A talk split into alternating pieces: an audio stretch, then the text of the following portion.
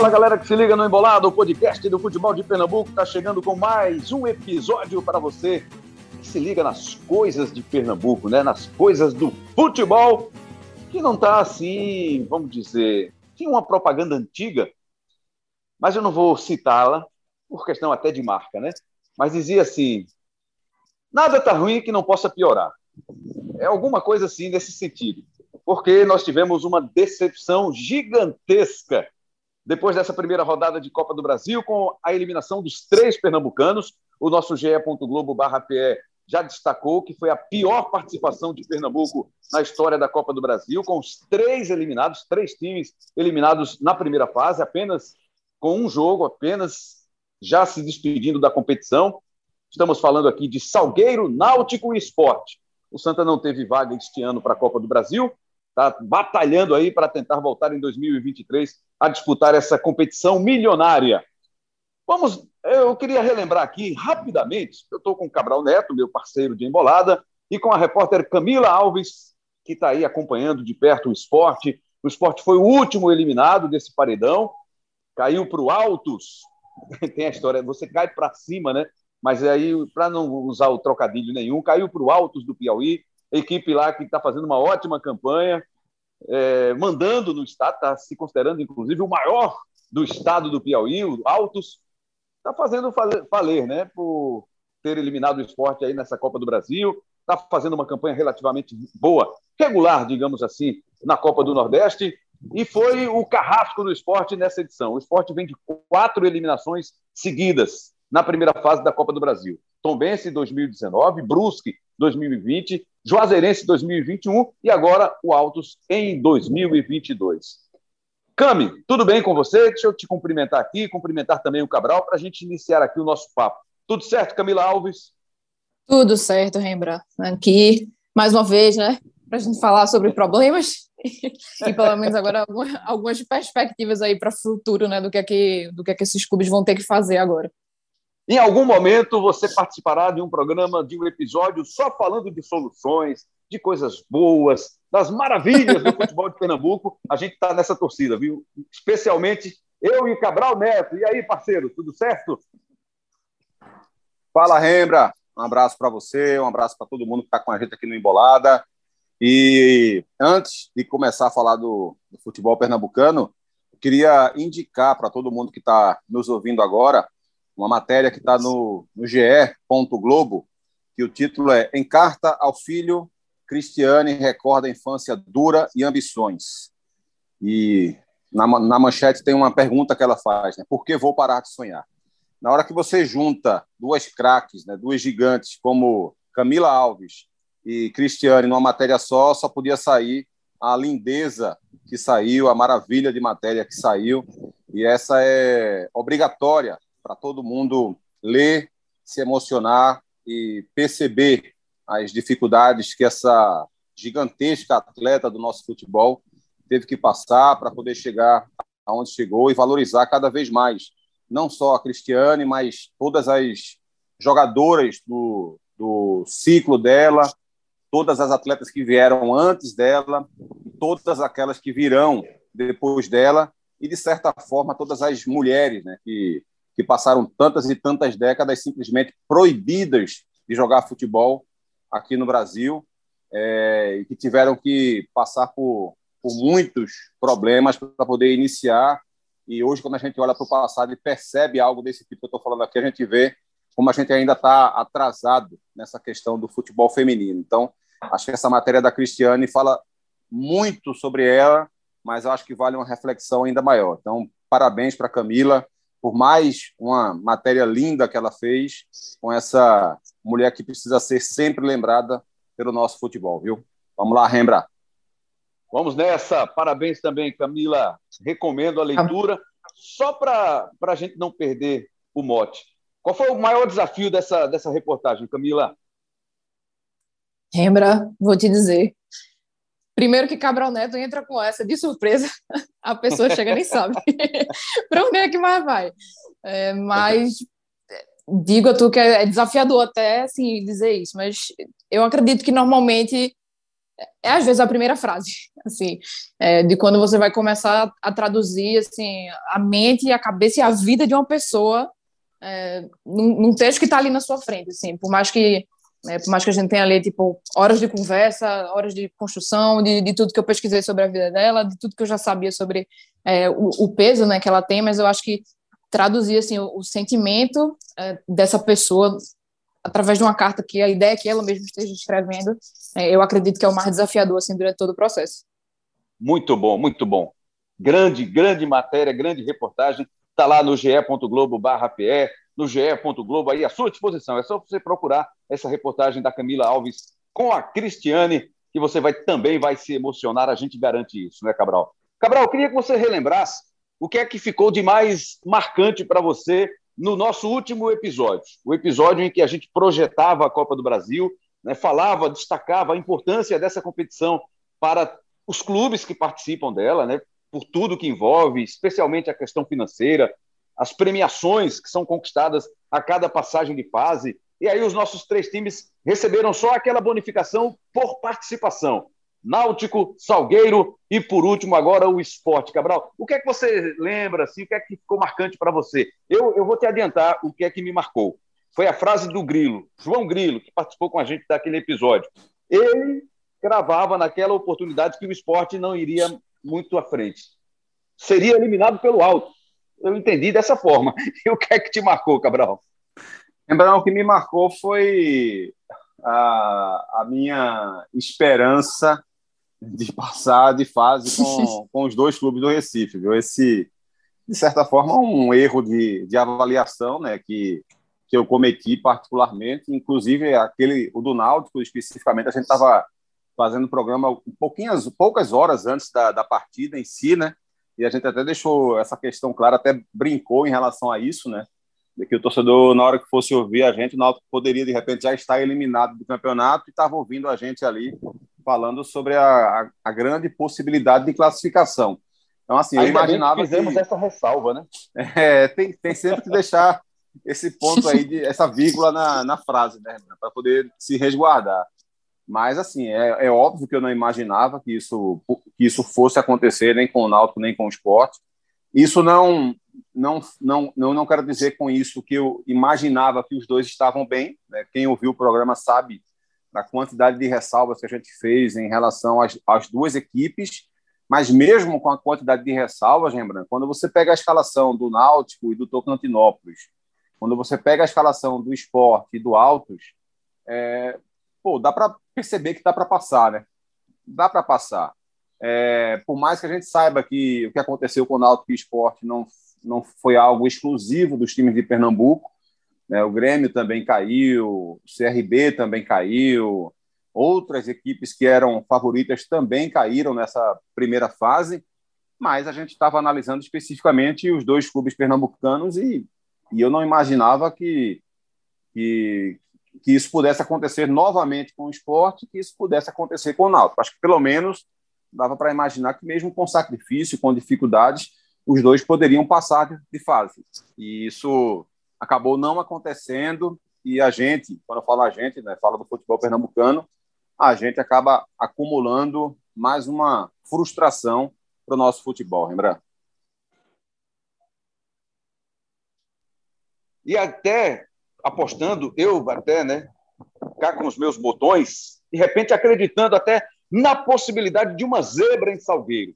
É claro que seria bem difícil de acontecer, a diferença técnica era grande, ficou muito clara essa diferença técnica com a vitória do Salgueiro sobre do Santos sobre o Salgueiro lá em Salgueiro, 3 a 0, passou até com certa relativa facilidade o time do Santos, apesar de alguns bons momentos do Salgueiro no jogo, mas essa eliminação do Náutico sentida pelos jogadores, a gente conseguiu perceber isso depois do jogo do Náutico contra esse jogo mais recente do Náutico pelo Campeonato Pernambucano, Náutico venceu por 1 a 0 contra o próprio Salgueiro.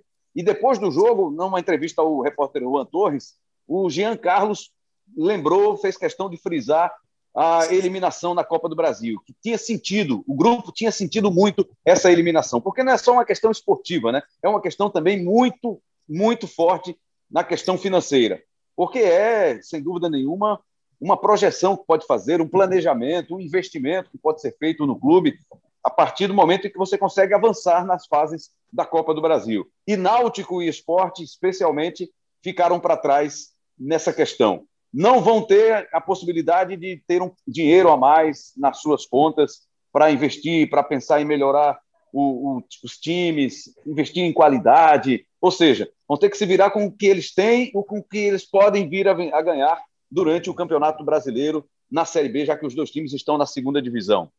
E aí vem o esporte, né? Contra o Altos, já tinha enfrentado o Altos no fim de semana pela Copa do Nordeste, ficou no empate em 0 a 0 e a gente até brincava, né, Cabral? Dava para assinar um novo empate, o esporte assinava embaixo e estava tudo certo, porque tinha até a vantagem do empate, como o Náutico também nessa primeira fase, por serem os visitantes e serem mais bem ranqueados. E nem assim o esporte conseguiu, pelo menos, repetir o que foi no fim de semana, Cabral. Exatamente, Lembrando. Exato, dava para assinar mesmo, viu? porque é, o esporte não estava passando confiança, o primeiro jogo já foi difícil, já foi complicado, é, e dava para imaginar que o segundo também seria, então, assim, ninguém imaginava que o esporte passaria com folga, né, mas o, o fato de jogar pelo empate, por exemplo, seria uma boa vantagem.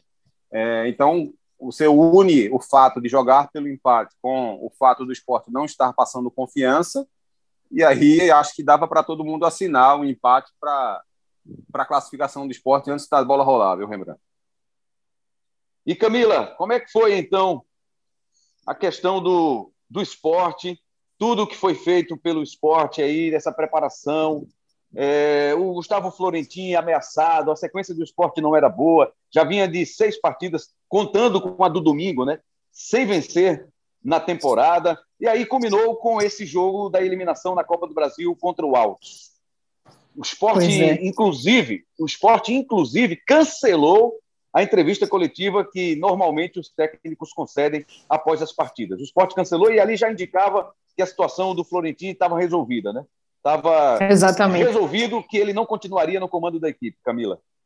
Exatamente, Rembrandt. E assim, é, acho que dá para dizer até que a situação de Florentino já, já demonstrava que haveria essa mudança alguns dias antes, né? Assim, o próprio Florentino ele chegou a balançar no cargo ali depois daquela derrota para o Botafogo da Paraíba, né, na, pela Copa do Nordeste, e foi um momento, inclusive, que muito se pensou que talvez ele realmente já deixasse o, o, o cargo né, de técnico no esporte naquele momento.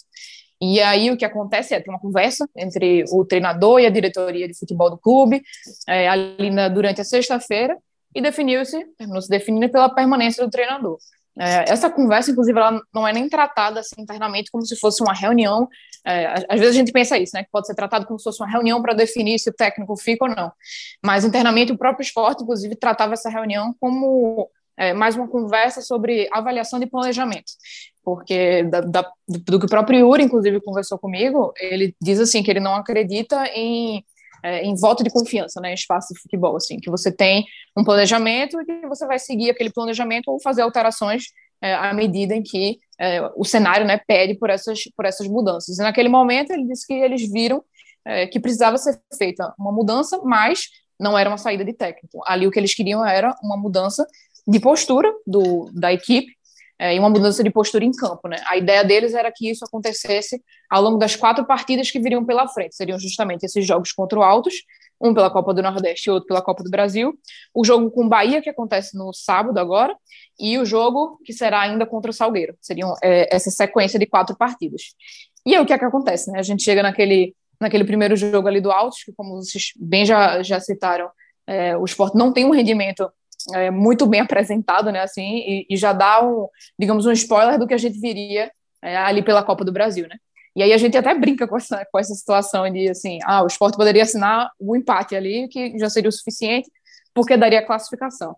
E em campo, às vezes, é, a impressão mesmo que a gente tem é de que, de, de certa forma, isso era o que estava sendo demonstrado mesmo, assim, o esporte com muita dificuldade de criação, muita dificuldade de finalização, quando conseguia chegar é, dava, não conseguia assim finalizar de, de, de, forma de forma que se concluísse né, realmente num, gol, é, no máximo ali naquele caso do, do chute de Rodrigão.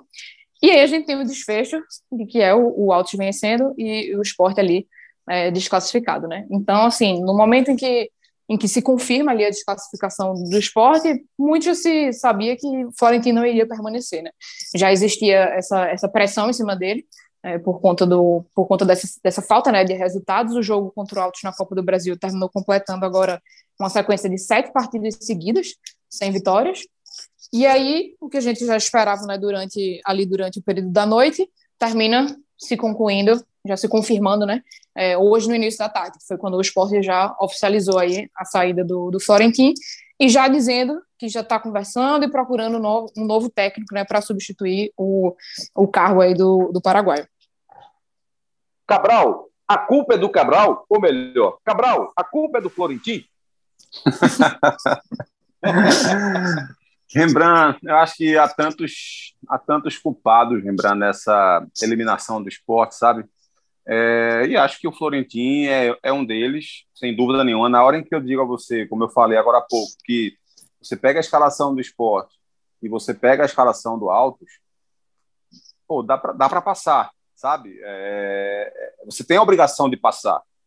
É, então, na hora que você pensa dessa forma, você precisa, claro, é, dar a cota de participação ao treinador. É, o elenco do esporte me parece suficiente para disputar a Série B desse ano? Não. Mas o elenco do esporte é suficiente para jogar contra o Altos no Piauí, jogando pelo empate? Claro que é. Né? Então, são duas análises que precisam ser feitas. A direção do esporte, sim, precisa reforçar melhor o seu elenco, precisa contratar é, novamente alguns jogadores, vai precisar passar por uma pequena reformulação para disputar a Série B, mas o que foi oferecido a, a Florentina era o suficiente para ele passar de fase. E assim, esse discurso que eu estou tendo aqui vale para quando aconteceu com Guto Ferreira, vale para quando aconteceu com Jair Ventura, vale para quando aconteceu com Milton Cruz. É, é, os treinadores tiveram uma grande parcela de culpa, porque os elencos que o esporte tinha nessa, nessas quatro vezes em que foi eliminado na primeira fase poderiam não ser suficientes para o clube para a disputa do Campeonato Brasileiro no segundo semestre, seja da Série B ou da Série A, mas eram suficientes para não serem eliminados na primeira fase da Copa do Brasil. É, então, acho que o Florentino tem culpa, sim. É, a gente não percebia uma melhora no time do esporte, o esporte estava tendo problema, defeito defensivo, de recomposição, lentidão, pouca compactação, um, um jogo aéreo muito ruim. O esporte estava tendo problemas ofensivos, um time que dependia muito é, de uma jogada individual, seja, seja, seja lá de quem for, para poder é, ser agressivo contra algum adversário porque coletivamente a gente via muito pouco no time do esporte. É um time que não conseguia encontrar soluções nem no contra-ataque, nem na circulação de bola. Então, assim, o, o jogo do esporte vinha sendo muito pobre. Né? Na medida em que você vê a quantidade de vezes em que o Florentino, por exemplo, escalou dois centroavantes no esporte, e que isso em momento nenhum de fato funcionou e ele continuava repetindo, isso é um erro para mim grave de avaliação do técnico. Porque você faz uma vez, não, não deu certo. Você faz outra vez, não deu certo. Pô, tenta outra coisa, né? Testa outra alternativa. Está vendo que não está funcionando. Eu, particularmente, sou um cara que, que discordo quase que 100% das tentativas de se jogar com dois centroavantes. Dependendo da, da digamos, da característica desse centroavante, você até consegue é, ter uma adaptação melhor. E não precisa ser um grande centroavante, não. Sabe? Você pode. Um Sacha, por exemplo, é capaz de fazer esse tipo de movimentação. Né? Um Vargas, do Atlético Mineiro. É, é, é óbvio que esses dois são jogadores que estão no nível inatingível do futebol pernambucano. Mas eu estou falando de característica. Você tem um centroavante de mais movimentação, de bom passe, que ajuda a criar jogadas e tal dá, em alguns instantes, para você conciliar ele com um centroavante mais fixo. Não é o caso do esporte. O Búfalo não é assim, Rodrigão não é assim, Flávio não é assim. Nenhum dos três joga dessa forma. E aí você vai para um jogo decisivo, como foi contra o Altos, e a escalação inicial vem com dois centroavantes, com Flávio e com Parraguês. No intervalo, ele põe o Jaderson e tira um centroavante. Quando o esporte toma um gol, ele põe o Rodrigão e volta a ter dois centroavantes na equipe. Pô, é, é pedir demais, sabe, Rembrandt? É pedir paciência demais na análise do torcedor, da imprensa, para tentar, para que, que haja passada de pano suficiente para aceitar esse tipo de, de erro sendo cometido de forma corriqueira, de forma recorrente. Então é óbvio que o Florentino tem, tem suas culpas, tem suas dificuldades, mas, como eu disse no começo, ele não é o único culpado disso. A gente está vendo é, que o esporte vem passando por dificuldades ao longo dos últimos anos. É, comemora, a comemoração nacional do esporte hoje é, era permanecer na Série B. O esporte estava se limitando a ter esse momento de alegria, que era a permanência na Série B. Porque o esporte já não consegue mais fazer uma grande competição na Copa do Nordeste, na, na Copa do Brasil eliminado ano a ano na primeira fase, e no Brasileirão né, teve a alegria de, de acesso da Série B para a Série A, mas os dois anos que passou na Série A foi comemorando a permanência, até que no ano passado não conseguiu suportar e acabou caindo. É, e aí, se a gente abrange isso ainda de uma forma maior, a gente vai ver que esse tem sido o resumo do futebol pernambucano. Né? É Central caindo para a Série A2 do estadual, é Salgueiro desistindo de, de competição ano a ano, é Santa Cruz na última divisão do futebol nacional, é esporte sendo feliz só quando se salva de rebaixamento, o Náutico sendo feliz só quando se salva do rebaixamento, sabe? A gente está se limitando a ter alegrias muito pequenas, né? E quando a gente tem esse, quando a gente tem essa, essas alegrias muito pequenas, ano a ano, e, e, sempre a gente vai se apequenando também, porque a ambição vai diminuindo. E é isso que eu percebo. O futebol pernambucano está passando pelo, pelo pior momento de sua história.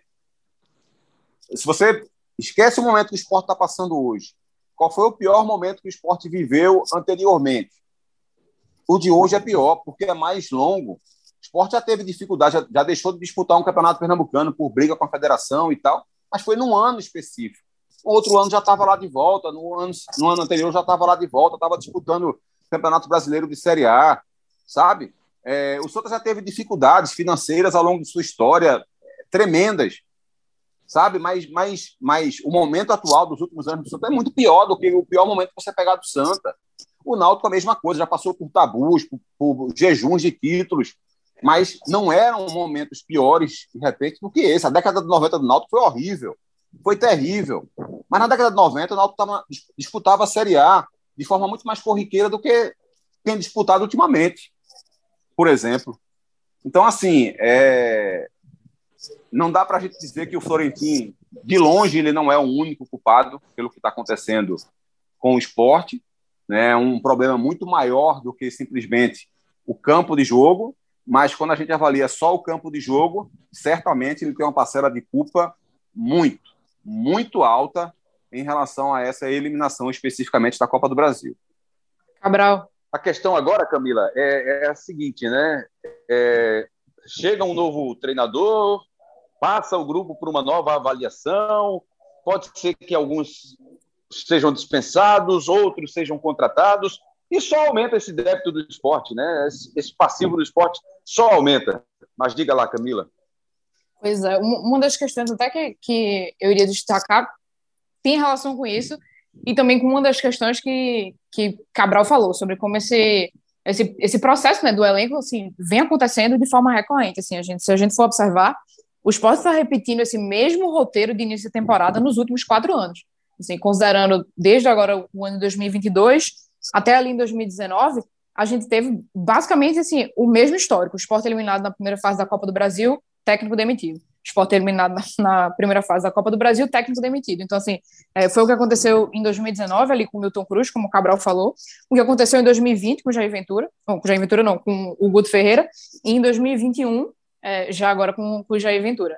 Mas se você for ver, é, são três, agora quatro anos seguidos em que existe um treinador, que é um treinador que participa ali da montagem do elenco, participa é, de todo aquele processo de, de formação né, no início da temporada, e aí pouco depois existe ali um, um processo de eliminação, é, o esporte entra num, num, problema de crise interna ali de novo por conta dessa, dessas questões de, de resultados, E aí o técnico novamente é demitido e o esporte novamente inicia é, ali um, um, processo né, de reta final das outras competições, com o início do brasileiro, com outro treinador já comandando um elenco que tinha passado é, pelas mãos ali do, do, do, técnico anterior, né?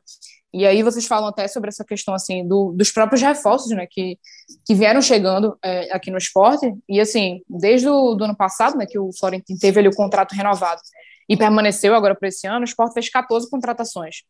E aí, se você for olhar é, nesse processo aí dessas 14 contratações, se você for considerar os 10 jogadores que foram mais utilizados pelo, pelo técnico nesse início de temporada, e aí eu considero não exatamente o número de jogos, mas o, a quantidade de minutos né, que eles estão ali em campo, porque é, para poder dar um diferencial entre um e outro, é, só existem dois jogadores desses reforços que estão nessa lista, que seria o Jadson, o atacante, que foi o sétimo jogador mais utilizado, e o Blas Cáceres, que foi o décimo jogador mais utilizado em, em, termos de minutos, assim, né?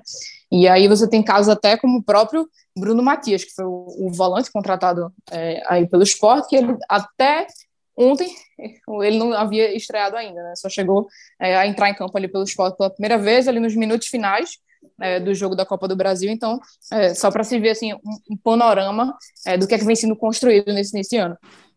Ô Rembrandt, e sobre essa questão do que está sendo construído, estava pensando aqui o seguinte, enquanto Camila falava. É, qual o legado que o Florentino deixa? É, veja bem, eu não estou não, eu não analisando a carreira do Florentino, nem o que ele pode vir a se tornar. É, tem muito técnico que faz trabalho ruim no clube e faz trabalho bom em outro clube. A, a gente está cansado de ver isso. Tem técnico que faz trabalho bom num clube e depois faz, faz trabalho ruim no mesmo clube.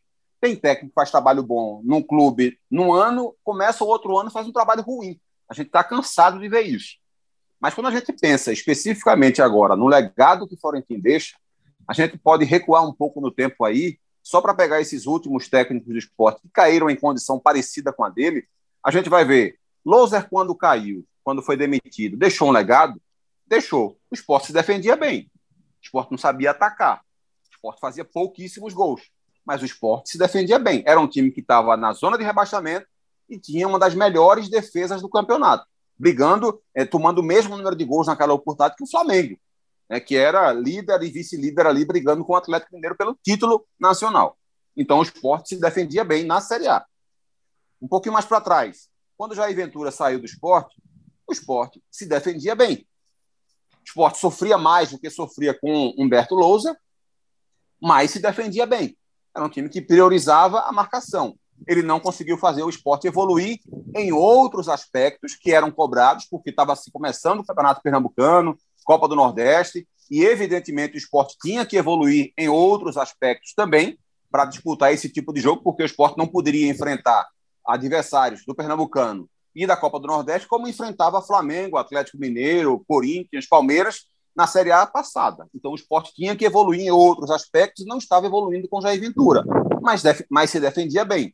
Se a gente olhar um pouco mais, mais para trás, quando o Guto saiu, o esporte também se defendia bem e era um time organizado. O Guto sempre foi um técnico organizador de time. Agora, o esporte era um time que não conseguia atacar direito, que não conseguia encontrar soluções ofensivas, algo bem parecido até com o Jair Ventura, só que o time de Guto era mais organizado que o de Jair Ventura.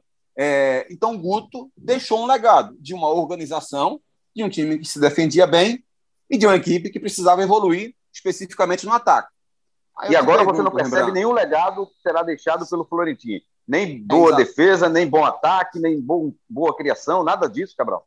É exatamente isso, Rembrandt. É exatamente isso, perfeito. Sabe, é, eu não consigo hoje olhar para o esporte e dizer, olha, o ponto forte do esporte hoje é esse. Eu não consigo eu não consigo enxergar o esporte com pontos fortes. O que o esporte tem, digamos, como pontos fortes, é algo que independe do técnico que ocupava o cargo, que é um aspecto individual. O esporte tem dois zagueiros de, de grande capacidade, ainda tem um garoto, que é o Chico, que também, sempre que entra, consegue passar o mesmo nível de segurança. O esporte tem um lateral direito de bom potencial, já mostrou isso no próprio clube, disputando Série A. O esporte tem é, um volante de boa marcação, que é o William Oliveira. O esporte tem um, um volante de grande capacidade técnica, que é o Pedro Nares, que precisa sim melhorar, mas que, já tem demonstrado isso. O próprio Blas também fez alguns bons jogos e demonstra potencial. O Jaderson demonstrou é, potencial aqui no esporte, caiu de rendimento também, mas mostrou esse potencial. O Alan, que sumiu com o Florentina, teve até uma lesão aí, mas sumiu com ele, não sei exatamente se teve algum problema entre os dois, porque eu, eu, eu o Alan saiu chateado daquele jogo pré pré Ceará, né? não sei se foi o Vera Cruz, porque ele era de fato o melhor jogador do esporte no jogo e saiu sem muita lógica, aos seis minutos do segundo tempo. E ele saiu chateado, não sei se aquilo ali estremeceu a relação dos dois. Eu sei que contra o Ceará ele nem entrou na partida. Era um cara que vinha mostrando um bom potencial. Então, individualmente, o esporte tem alguns bons valores. E, além disso, é uma coisa que eu digo sempre: não faça análises individuais é, mais profundas, especialmente em quem está jogando mal, quando o time é muito desorganizado. Porque na hora em que o time é desorganizado, isso recai é, negativamente sobre todos os atletas. Né? Você precisa primeiro organizar a tua equipe, formar um conjunto, ter um coletivo melhor, com melhores conceitos, com melhores ideias, e aí sim você começa a perceber quais são as, as carências do teu elenco. Enquanto isso não acontece, é muito injusto chegar e dizer, põe um, todo mundo aí no caminhão e joga fora, sabe? É... Então, assim, individualmente, eu percebo no esporte capacidade para melhorar, capacidade para para que algumas contratações pontuais sejam feitas de forma correta e o esporte possa fazer uma Série B melhor. Mas, atrelado ao trabalho do Florentino, especificamente em termos de organização, de transição defensiva, transição ofensiva, circulação de bola, contra-ataque, eu não consigo enxergar um bom legado do técnico Florentino. Cabral, Isso deveria ter que... sido enxergado já no ano passado, né? Mesmo com aquela sensível melhora que o esporte teve na reta final da Série A, que não evitou o rebaixamento, alguém deveria ter percebido que, olha, será que com esse trabalho que a gente acompanhou aqui, o dia a dia, acompanhou de perto, Será que esse trabalho vai nos render, vai render frutos para uma temporada inteira? Então tem erro de avaliação lá atrás, né? De quem comanda, de quem contrata, de quem renova, de quem demite. A gente vai chover no molhado, vai bater, insistir nessa tecla, mas essa é a grande realidade. Não dá para você renovar um contrato de um técnico e com dois meses botar para fora. Então você está assinando que você errou, que a sua escolha não foi acertada. Então precisa, precisa primeiro dizer assim, levantar a mão e dizer: olha, a culpa é nossa, chamar a responsabilidade e, e ser muito sincero com o seu torcedor, porque o clube não é de quem está lá no comando, é um clube associativo. Então, quem está lá hoje pode não estar amanhã no comando do clube. Então tem que deixar isso muito claro, porque no futuro, muitas vezes no futuro próximo, as bombas vão estourando pelo caminho. Camila. Pois é, Embran. E talvez assim, o único ponto positivo que pudesse trazer assim é, dessa questão do Florentin, é, aí acho que já não vai ter mais nem, que, nem relação direta com, com essa questão tática, porque realmente é, é, como o próprio Cabral analisou. Mas talvez a única coisa que a gente pudesse puxar assim seria o que foi feito é, com, com os jogadores da base.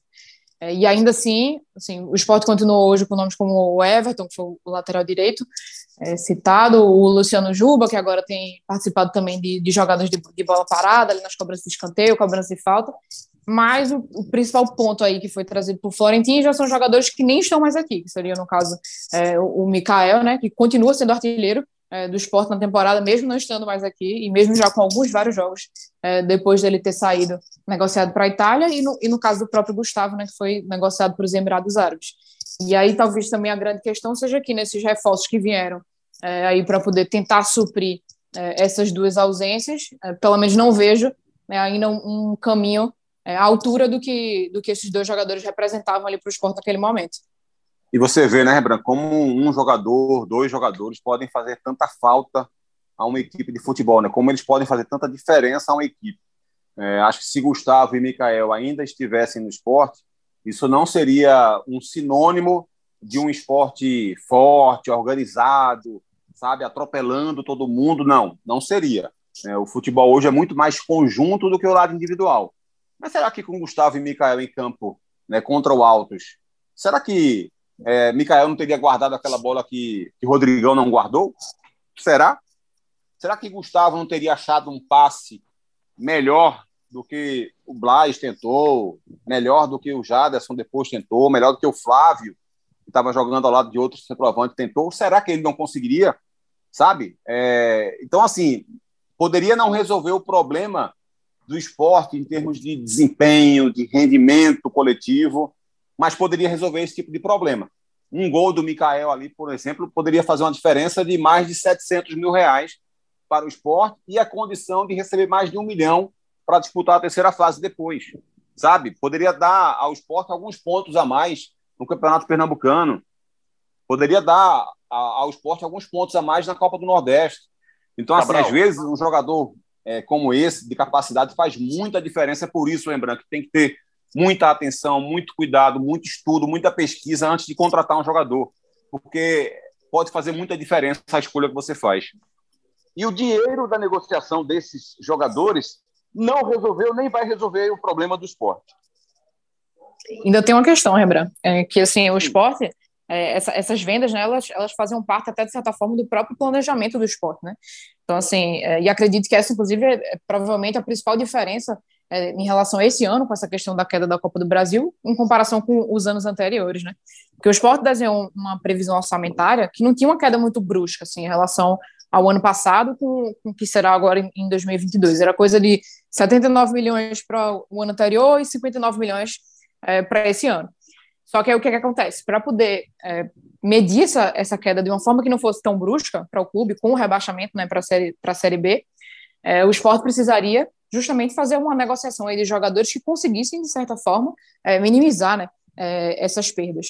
E aí, é, assim, o esporte já recebe um, um, valor ali pela negociação né, do Gustavo, é, recebe uma parte do valor ali inicialmente pelo empréstimo do Mikael, porque o Mikael tem um empréstimo, e depois, caso o clube queira exercer uma, uma, uma cláusula de compra, é que o esporte recebe o restante né, do, do valor nessa negociação.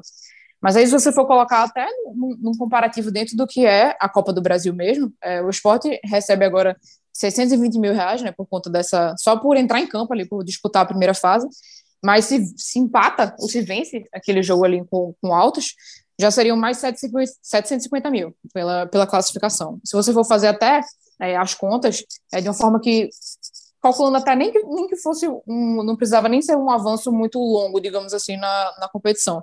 Se o esporte chega ali nas oitavas de final, por exemplo, representaria um, um faturamento ali para o clube de 6,27 milhões de reais. Então, assim, é, já faria uma diferença absurda dentro, do, dentro de, um, de um planejamento financeiro que tenta é, diga, digamos assim, entrar no, no prumo, né, é, novamente.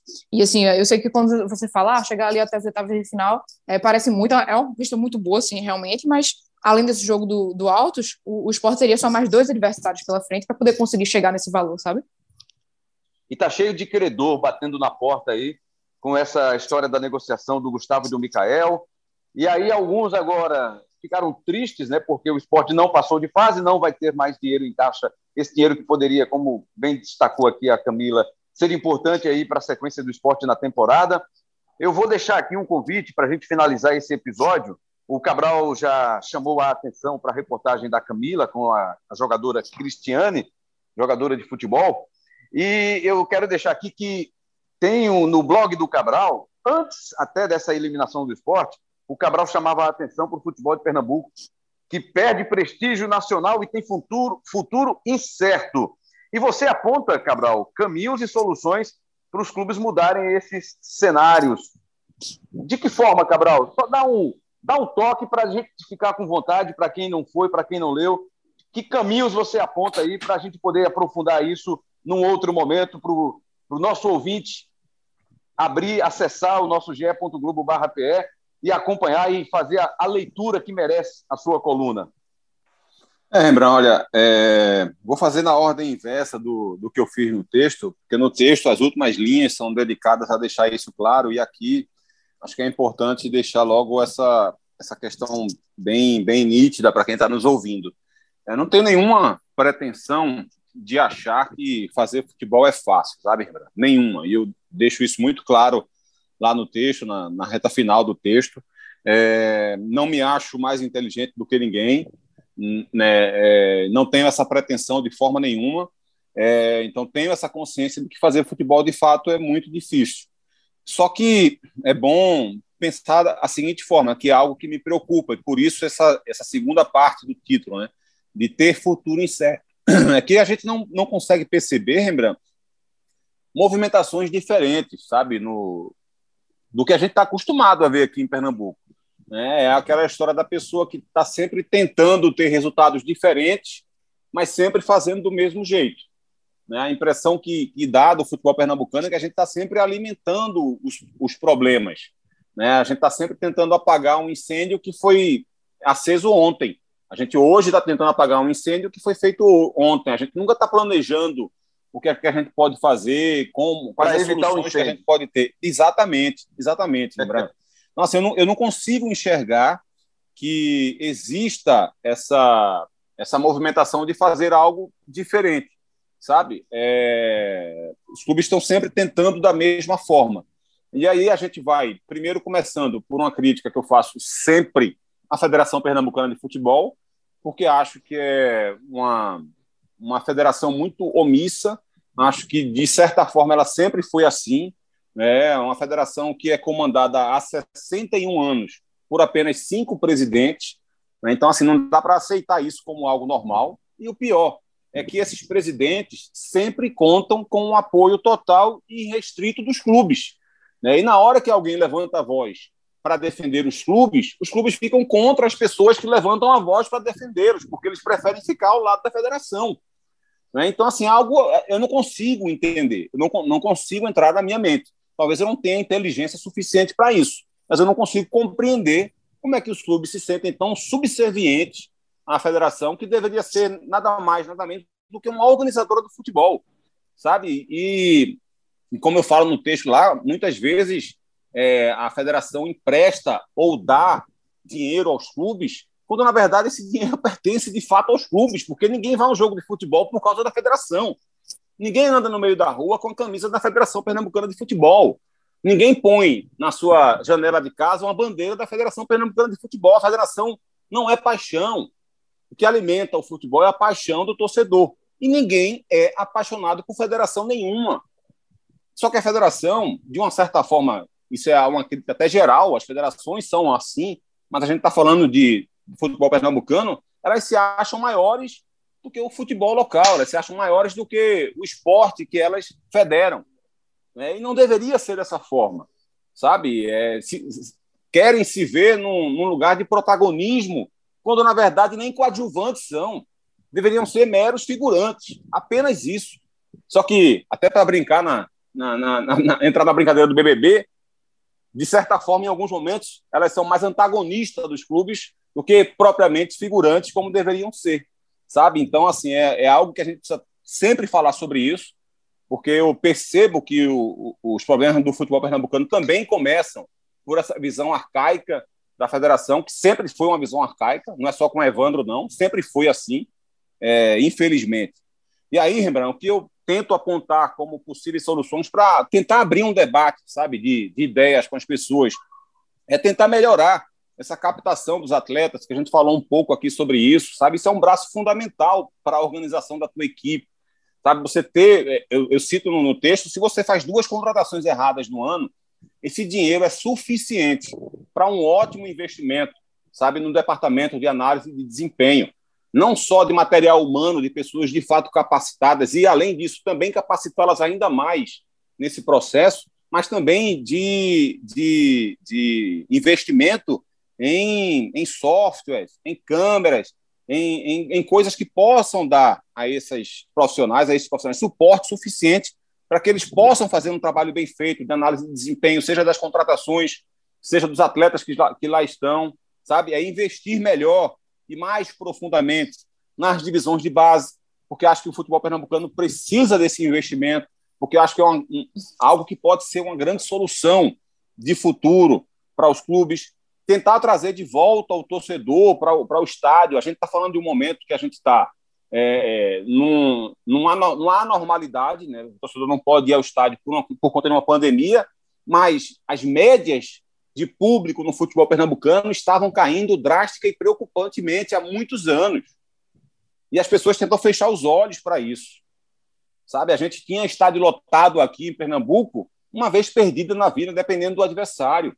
A gente não tinha sempre isso. Então, na hora em que você fecha um jogo, começou a partida e você tem um, espaço enorme, gigantesco da tua arquibancada vazia, você está jogando aquele dinheiro ali no lixo. Então, os clubes começavam a cobrar 50, 100 reais de ingresso, não destinavam nenhum espaço sequer para um torcedor que pudesse pagar menos, e aí você tinha um espaço completamente vazio, sem ganhar arrecadar absolutamente nada. Então, você nem fazia dinheiro naquele jogo, nem alimentava a paixão do torcedor. Você não vê uma movimentação dos clubes de Pernambuco tentando abraçar outras frentes do clube, sabe? É, é, futebol feminino, futsal, vôlei, é natação, sabe? Tentar dar vida aos clubes, não só no futebol. O futebol é o carro-chefe, mas a, é, é fazer com que, com que as pessoas vivam aquele clube, sabe? É, então, acho que assim, a gente precisa pensar, e assim, a, o meu texto tem, tem muito a ver com isso, lembrando. É essa, essa ideia de tentar fazer com que o debate exista, sabe? Porque a gente tem debatido muito pouco isso. É, o que a gente fala, o que a gente escreve, normalmente é muito focado no campo e bola, né, em quem está jogando mal, quem está jogando bem, e a gente não consegue se aprofundar em outros problemas do nosso futebol sabe? E nesses dias eu recebi algumas mensagens de alguns torcedores até falando da, da questão do governo do estado não estar ajudando os clubes.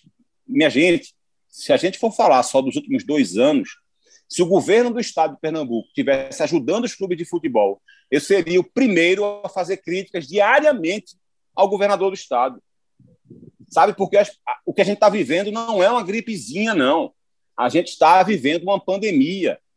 Os recursos de um governo de Estado, de um governo federal, devem ser, obviamente, quase que completamente destinados à saúde do Estado, à saúde da sua população. Então, se o governo do Estado estivesse tirando dinheiro disso para dar clube de futebol, eu seria o primeiro a fazer críticas fortes e contundentes a esse respeito. E imaginar, Rembrandt, que clubes do tamanho de Náutico, Esporte e Santa precisem de algum recurso financeiro do governo do estado é ter uma mente vazia para o futebol. Vazia. Quando você sabe fazer futebol, quando você tem boas ideias, você vai em busca de recursos. Você não precisa depender do poder público. Porque a última coisa que um governo de estado deve pensar em fazer é ajudar clube de futebol. A quantidade de coisa que um governador do estado tem que se preocupar é imensa. E clube de futebol tem que ser a última. Essas palavras de Cabral são só para dar um gostinho, hein? Vai lá no ge.globo para ler esse texto do Cabral que chama para o debate, que provoca a reflexão e tenta fazer com que as pessoas comecem a pensar, né? pelo menos tentar pensar de forma diferente, para ver se muda o nosso futebol pernambucano, que está realmente numa situação muito, muito difícil, muito delicada.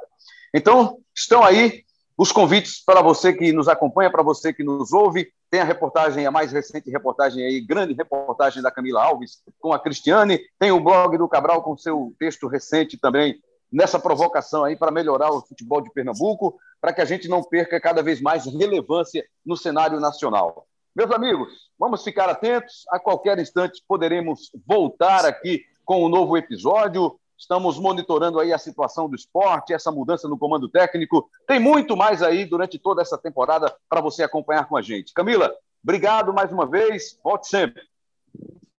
Obrigada, Rembrandt. É sempre ótimo estar por aqui. Espero estar assim de volta. Uma grande sinopse aí de, de Cabral sobre esse texto aí dele que está no site. Então, vão todos lá conferir. Boa, valeu. Cabral Neto, meu parceiro. Estaremos juntos no futebol, no fim de semana. Isso, Rebra. Tamo junto aí na transmissão da Globo no sábado. Um abraço para você, um abraço para todo mundo aqui do Embolada e um beijão para nossa Camila. Craque demais.